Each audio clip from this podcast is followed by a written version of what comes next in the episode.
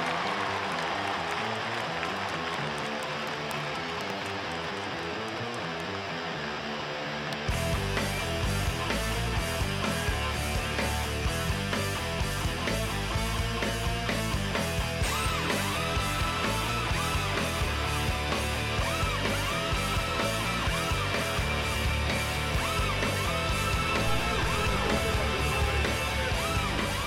hola, ¿cómo están? Qué gusto saludarles en esta zona de gol.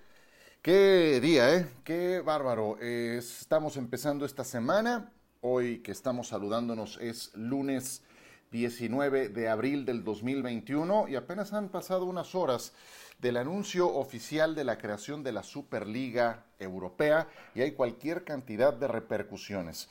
Vamos a tocar base con España, con Londres, con eh, Italia Vamos a saludar a nuestros compañeros Manu Martín, Eduardo Fernández y también a Dani Martínez para conocer el pulso de cómo se ha reaccionado en estos tres países, que son los que tienen a los clubes que encabezan esta iniciativa. ¿Qué fue lo que ocurrió? Vamos a hacer un breve contexto por si ustedes no están eh, muy informados de, de lo que ocurrió, lo que se anunció el día de ayer, que evidentemente llevan años cocinándolo. Los 12 clubes 12 clubes muy pesados del fútbol europeo e internacional se eh, han juntado para el nacimiento de la Superliga Europea. La noticia se dio a conocer el domingo y causó un auténtico terremoto en el fútbol de Europa porque hubo un rechazo inmediato de parte de la FIFA, de parte de la UEFA, de las federaciones y también de las ligas nacionales e inclusive de algunas autoridades de Estado. ¿Quiénes son estos dos equipos? Milan, Arsenal, Atlético de Madrid, Chelsea, Fútbol Club Barcelona, Inter de Milán, Juventus, Liverpool, Manchester City, Manchester United, Real Madrid y Tottenham Hotspur.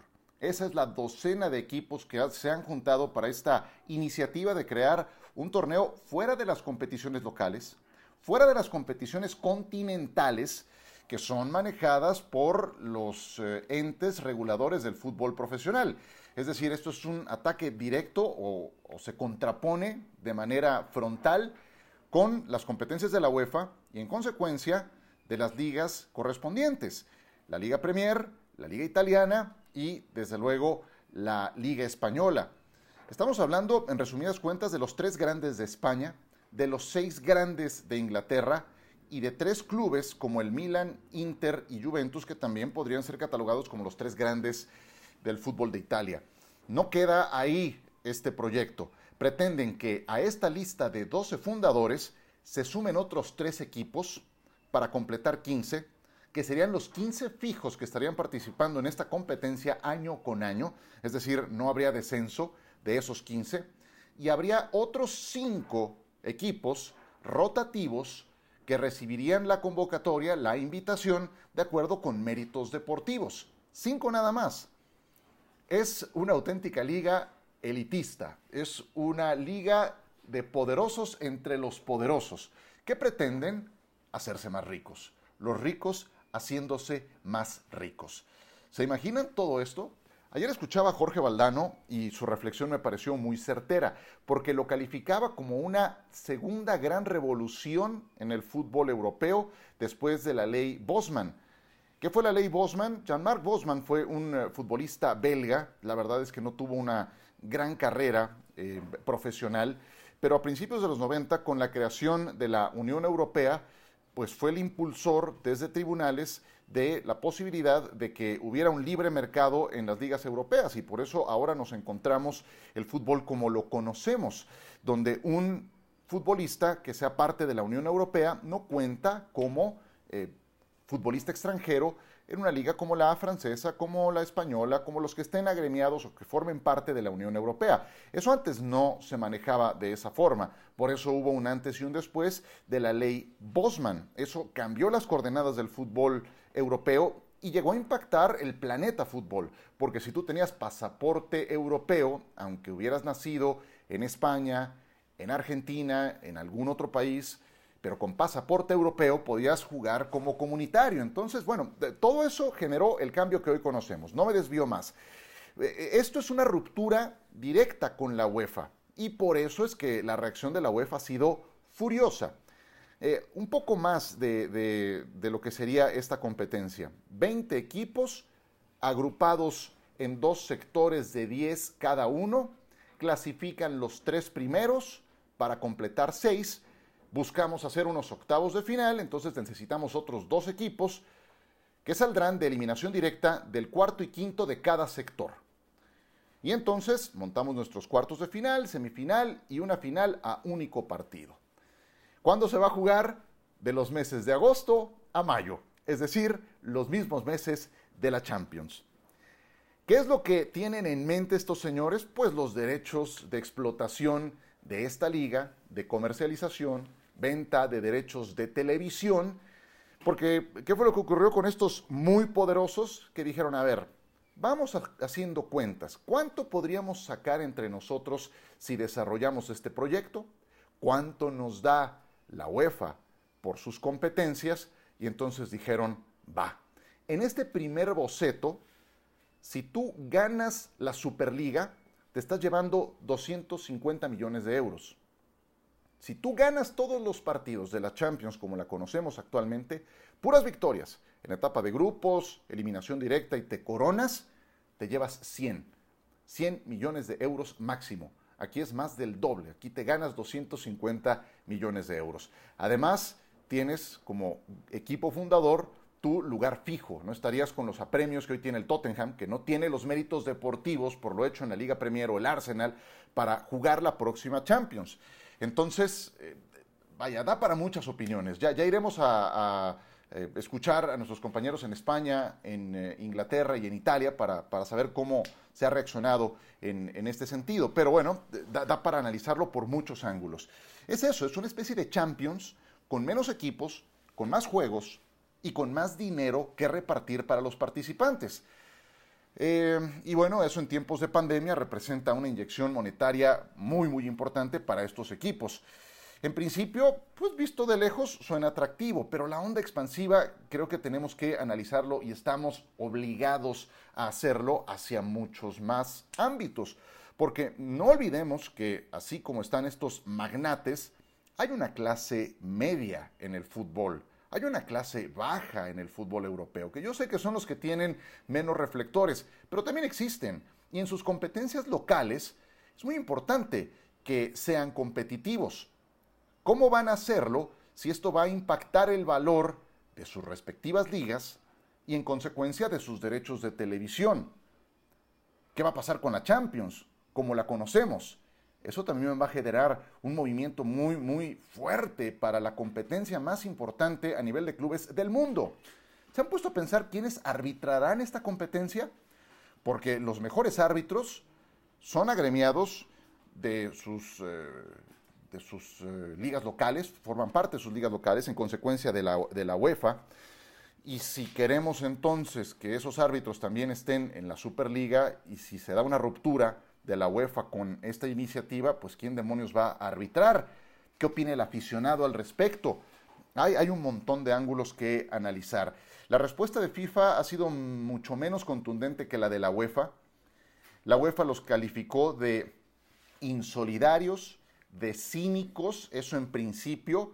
Este lunes Alexander Seferín se fue más, más violento, dijo es un escupitajo a los organismos del fútbol, eh, pretenden excluirlos de sus competencias cuanto antes. Dice Seferín, la oposición es abrumadora en contra de los equipos que forman parte de esta Superliga. Criticó su codicia. Eh, y eso, pues obviamente, la, crítica es frontal porque eso llevaría a, una, a un debilitamiento automático de la UEFA. Ahora, estos 12 equipos fundadores no se iban a aventar como el Borras a, la, formación de esta Superliga. Tienen que estar blindados en toda la parte legal, porque pues ellos pretenden seguir en sus ligas locales, pero ¿cómo le haces si te excluyen? Si nos radicalizamos, encontraríamos absurdos como que se lleve a cabo una Champions sin estos 12 equipos hoy anunciados. Y va a crecer a 20 esa liga, entonces Pónganse a pensar que de los cuatro que hoy están en semifinales, tres forman parte del grupo de los fundadores y el Paris Saint Germain no está porque pues, el PSG es Qatar y en dónde se va a llevar a cabo el Mundial, pues en Qatar y no se quieren meter a las patadas con FIFA eh, y compañía, ¿no? Pero evidentemente están obligados a ponerse de acuerdo porque la radicalización nos lleva a una Eurocopa en la que no convoquen a futbolistas de estos clubes, como lo anunció Seferín, y el sindicato de futbolistas dice, bueno, ¿y yo por qué tengo que pagar las decisiones de estos magnates que son los que mueven los hilos? O una liga española sin el Madrid, el Barcelona o el Atlético, porque, por ejemplo, la liga de fútbol profesional de España también ya se externó en contra. Entonces, están obligados a ponerse de acuerdo, pero me cuesta trabajo encontrar un punto medio, porque eh, es, un enfrentamiento tan directo. Por otro lado, veo, veo cómo se han dado las, las cosas entre UEFA y estos poderosos, y también creo que la UEFA se ha ganado esta rebeldía por lo que recaudan y por lo que reparten. Un ejemplo muy, muy tangible. El Manchester City, por ejemplo, tiene vendidos los derechos del nombre de su estadio a Etihad, a esa aerolínea. Bueno, para la UEFA no es el Etihad Stadium, es el City of Manchester Stadium o el Wanda Metropolitano, el, Atlético de Madrid tiene ese sponsor, pero para efectos de la UEFA, cuando se juega un partido ahí, pues no es el Wanda Metropolitano, es el Estadio Metropolitano de Madrid. Y así, ¿por qué? Porque los que tienen que pesar ahí son los sponsors de la UEFA y así tú tengas como equipo otros anunciantes, pues sorry, esta es mi competencia y aquí mis chicharrones son los que truenan. Entonces, ¿cómo se van a poner de acuerdo? los ricos quieren hacerse más ricos. Me preguntaron ayer en, eh, en Sports Center si esto podría replicarse en otros equipos alrededor del mundo. Y con ese, con ese tema quiero cerrar esta primera intervención para después de la pausa ir a Europa. Y, bueno, no creo que, sea algo viable con ese músculo, con esa fuerza, con esa repercusión, porque son los más poderosos de Europa y del mundo aquí hay mucho capital estadounidense, porque el dueño del Manchester United es la familia Glazer y del Arsenal es el dueño de los Rams. Y así te vas, empiezas a, unir los hilos y son ideas tipo NFL, dicen, que están tratando de meter en el fútbol europeo para una recaudación mayor. Pero retomando esa parte de si eso se pudiera replicar en otro lado a nivel mundial, pues con esa, con esa repercusión no lo creo una especie de primo lejano, así pero como primo segundo, tercero, sería lo que están cocinando la MLS y la Liga MX, obviamente a una menor escala. Tanto que no creo siquiera que merezca una comparación, pero reúne algunos elementos, reúne algunos ingredientes, que son ligas que por su cuenta buscan generar una nueva competencia. La FIFA no lo vio con malos ojos, pero a la CONCACAF estoy seguro que no le hace ninguna gracia. Pónganse a ver quiénes son los sobrevivientes de la Liga de Campeones de la CONCACAF en la actualidad. Son cinco equipos de la MLS y tres equipos mexicanos. Y apenas vamos en cuartos de final. ¿Quién ha ganado desde hace 17 años esta competencia? Los clubes mexicanos. Los poderosos están en la MLS y en la Liga Mexicana. Y entonces la CONCACAF pues no lo ve exactamente con los mejores ojos, pero también la CONCACAF se lo ha ganado por los mismos motivos porque exige, porque tiene sus propios anunciantes, porque cada dos años quiere a las mejores selecciones, a las principales del área en su Copa Oro, cada dos años, hagan el favor. Entonces, hay algunos puntos en común. Aquellos son los peces más gordos, ¿no? Entonces, bueno, visto a distancia, está interesante. Localmente, las repercusiones han sido muy diversas, especialmente en Inglaterra, Vamos a ir a una pausa, regresamos para ir a Londres, a Madrid y también a territorio italiano con mis compañeros corresponsales. Seguimos, esto es Zona de Gol, Ciro Procuna, no se vayan.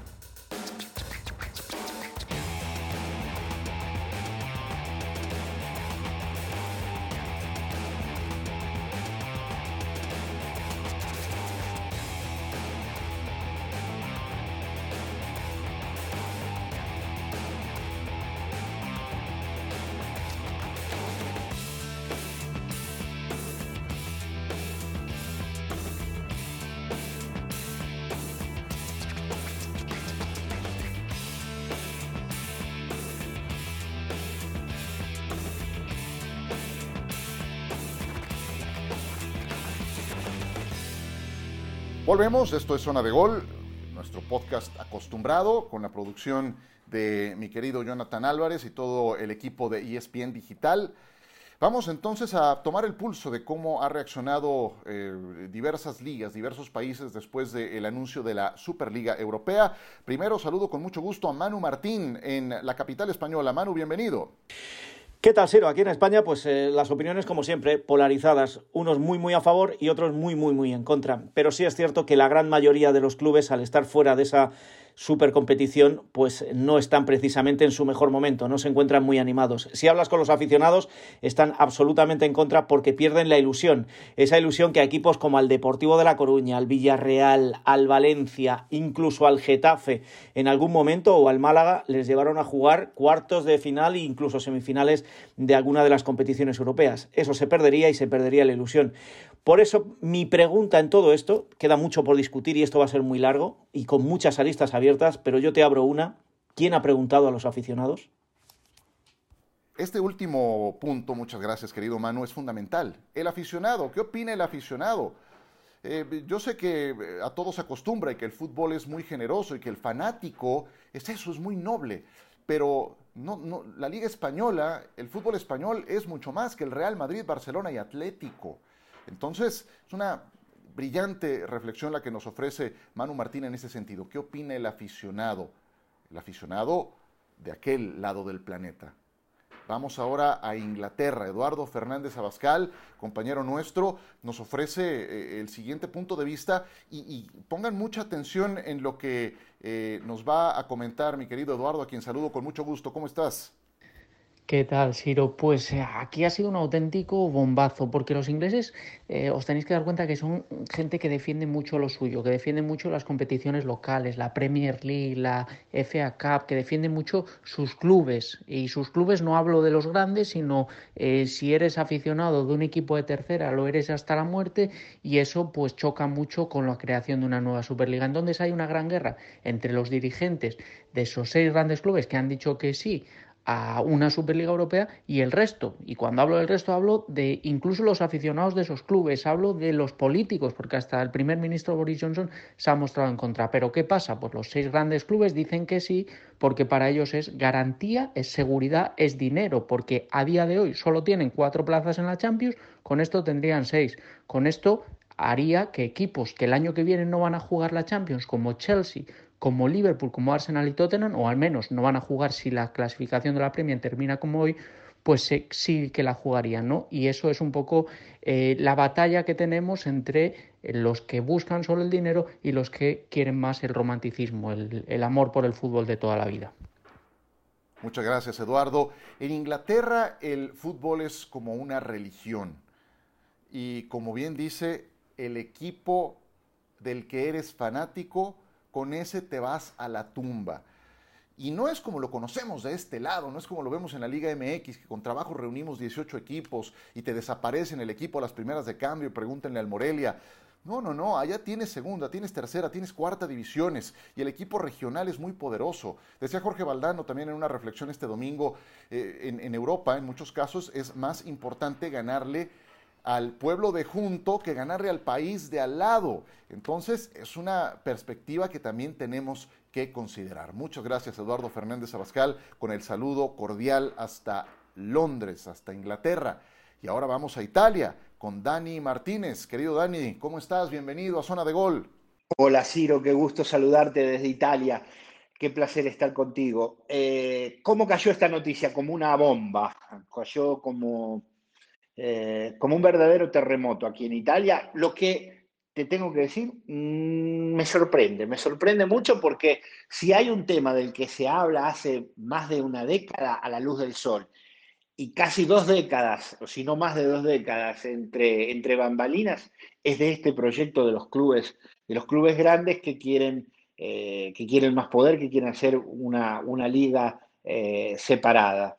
Eh, aquí en Italia, si uno va a leer eh, los medios, es decir, si, mira atentamente el establishment, entiendo establishment, eh, los medios grandes, los grandes editorialistas, las autoridades, muchas de las fuerzas políticas, exjugadores, más de un 90% está contra esta idea, está verdaderamente en contra de esta idea. Pero si uno va a ver lo que están haciendo en los em, portales, eh, las encuestas online, en la enorme mayoría, mayoría se da cuenta de que hay una posible mayoría, pero de cuatro o cinco puntos nada más, por el no eh, y un importante número por el sí. Sorprendente, ahí sí que me sorprende, un sorprendente número por el sí. Eh, y esto recién empieza, para mí esto recién empieza. Veremos qué es lo que, lo que se sigue diciendo aquí en Italia, Ciro. Te dejo un abrazo y cuando quieras, aquí estamos. Muchas gracias, Dani. Qué, gusto escucharte en este podcast. Eh, me llama mucho la atención, tanto como a ti, que, sea tan dividida la opinión, ¿no? Eh, aquí hay un componente muy importante para que todo esto haya cuajado, que es la familia Agnelli. Eh, ellos, junto con Florentino Pérez, son dos de los principales agitadores y desde luego los ingleses, que tienen dueños muy definidos con capital estadounidense.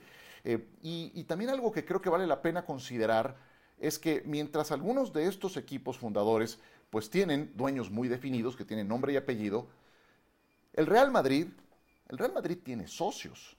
Yo sé que la cabeza visible es la del presidente Florentino Pérez, pero él no es el socio, él opera el equipo, pero tiene un board al que le tiene que responder. Sus socios, ¿qué opinan esos socios? Misma historia en el Fútbol Club Barcelona. Joan Laporta es el presidente y va llegando y sabía de todo esto cuando estaba en campaña, pero él se debe también a un grupo de socios, no perdamos de vista eso. Son cualquier cantidad de ángulos los que tenemos que analizar y por la repercusión estamos obligados a eh, atenderlos, a estar muy pendientes, porque ¿quién no ve la UEFA Champions League? Estoy seguro que si ustedes descargan este podcast es porque les gusta ver la Champions. Bueno, eso puede cambiar en adelante.